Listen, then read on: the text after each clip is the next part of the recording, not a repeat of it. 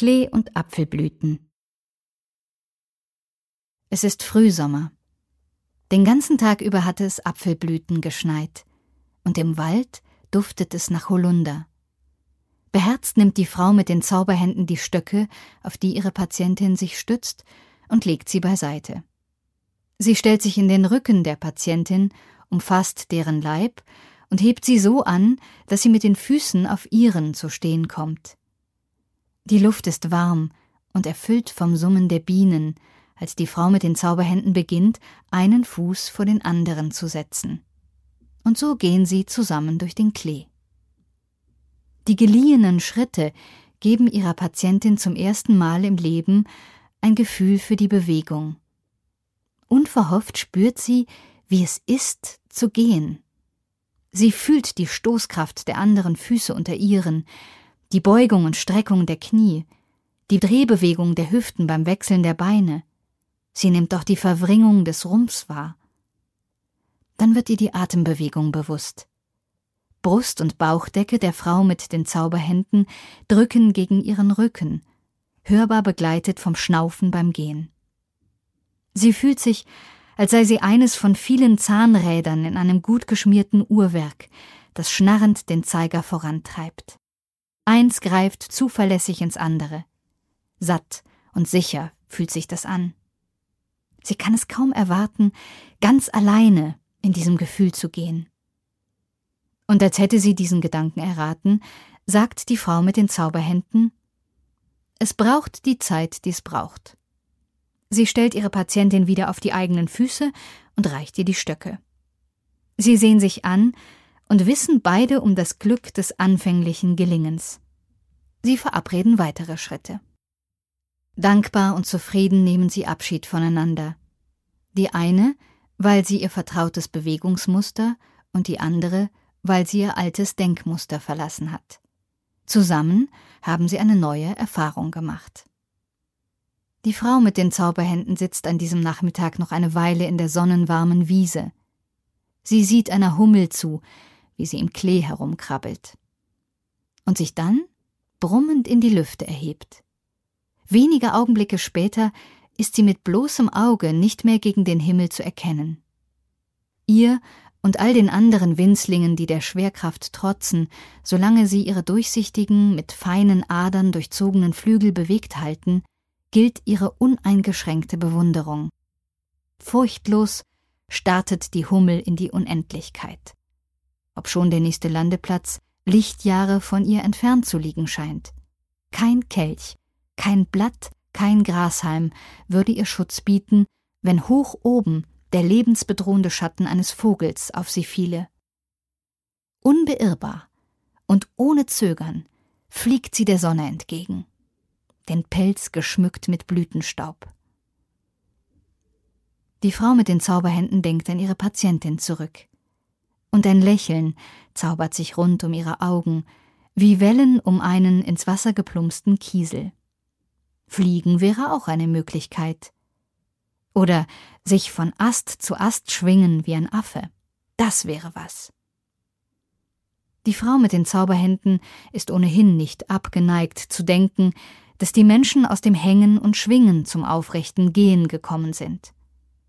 Sie ruft in sich das Gefühl auf, wie es ist, wenn das Gewicht des eigenen Körpers beim Klettern im Fels nur noch an den Fingerspitzen hängt.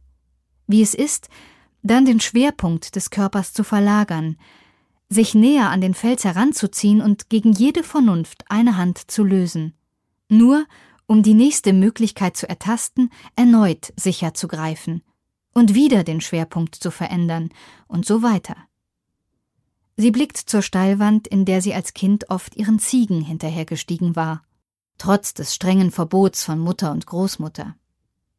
Der Affe ist der Feind des Herzens, hatte die Alte mahnend gesagt, und damit wohl die überschießende Kraft der Jugend gemeint, die zu Leichtsinn und Selbstüberschätzung führen kann. Lachend erhebt sich die Frau mit den Zauberhänden und geht zu den Ziegen. Mit ihren Patienten hält sie es wie mit ihrer Herde. Wenn du den Ziegen etwas zum Fressen bringst, musst du es ihnen auch am folgenden Tag bringen und an allen weiteren. Es ist also besser, die Tiere auf eine saftige Weide zu führen, wo sie sich selbst gut ernähren können. Und das tut sie dann auch. Ein jeder trägt sein Haus auf dem Rücken, sagt sie zu ihrem nächsten Patienten. Einem Mann, der ihr vorkommt wie eine Schnecke ohne Gehäuse. Sie bittet ihn, sich rücklings hinzulegen. Er ist zu ihr gekommen, weil Schmerzen sich in seinem Kopf und Nacken festgebissen hatten, wie eine Meute Hunde in Hase und Fasan. Sie setzt sich an seine rechte Seite, schiebt ihre linke Hand zwischen Liege und Rücken, bis sein Schulterblatt in ihrer Handfläche ruht, schmiegt dann ihre rechte an das gegenüberliegende Gebiet auf der Vorderseite seines Körpers und wartet. Lauscht in sich hinein und über sich hinaus und wartet, bis er sein Haus auf das Fundament gesetzt hat, das ihre linke Hand ihm zeigt. Dann zieht sie ihre Hand in Richtung seines unteren Rückens wieder heraus löst auch den Kontakt mit der anderen Hand, erhebt sich, geht ans Ende der Liege, fasst mit der einen Hand eine seiner Fersen und lässt dabei den Fußrücken satt in der anderen Hand ruhen. Sanft zieht sie mit beiden Händen das entsprechende Bein in die Länge, schwingt es ein bisschen, dreht den Fuß leicht nach außen und zieht erneut. Anschließend wechselt sie die Seite und wiederholt hier das Gleiche. Erneut lädt sie den Mann mit einem sanften Ziehen und Auswärtsdrehen des Beins ein, in sein Gehäuse einzuziehen. Und das tut er. Und er bewohnt es von Stunde an. Mach es noch größer, rät sie ihm, bevor er wieder ins Tal absteigt. Aufrecht mit geweiteter Brust und festem Schritt. Und als eine Magd zu ihr kommt, die gemeinhin als Weib mit losem Charakter gilt, weil sie nichts in ihrem Leben zu einem Ende bringt und die Männer heimlich an ihrem Busen ruhen vom Tagwerk, sagt sie, das Bindegewebe bindet. Und dann streicht sie der Magd mit entschlossenen Bewegungen über die Beine und die Seiten. Und auch diese Geste ist heilsam. Weißt du, was die Leute über dich sagen? fragt die Magd. Ich weiß es und will es nicht wissen. Ich habe mit Leuten nichts zu schaffen. Sie sagen, du seist eine Heilerin, und deine Hände seien zauberkundig. Lass das bloß nicht den Pfaffen hören, sonst schafft der Reisig für meinen Scheiterhaufen herbei. In der Hinterwelt ist es auch der Pfarrer, der seit Generationen gewissenhaft aufzeichnet, was übers Jahr passiert. Er schreibt in die Kirchenbücher die Wetterereignisse ein und vermerkt, wenn die Not groß ist. Und jede neue Seele wird von ihm gezählt, benannt und gewogen. Und diejenigen, die gestorben sind, streicht er mit Stock und Tinte sauber wieder aus. Auf diese Weise kartografiert er das, was er für das Leben hält, und betet voller Inbrunst für verlorene Seelen. Als die Frau mit den Zauberhänden jung war, hatte sie sich gerne mit den Burschen des Dorfes beim Tanz auf den Wiesen im Reigen gedreht, bis ihre frischen Wangen rot glühten vom Feuer des Bluts.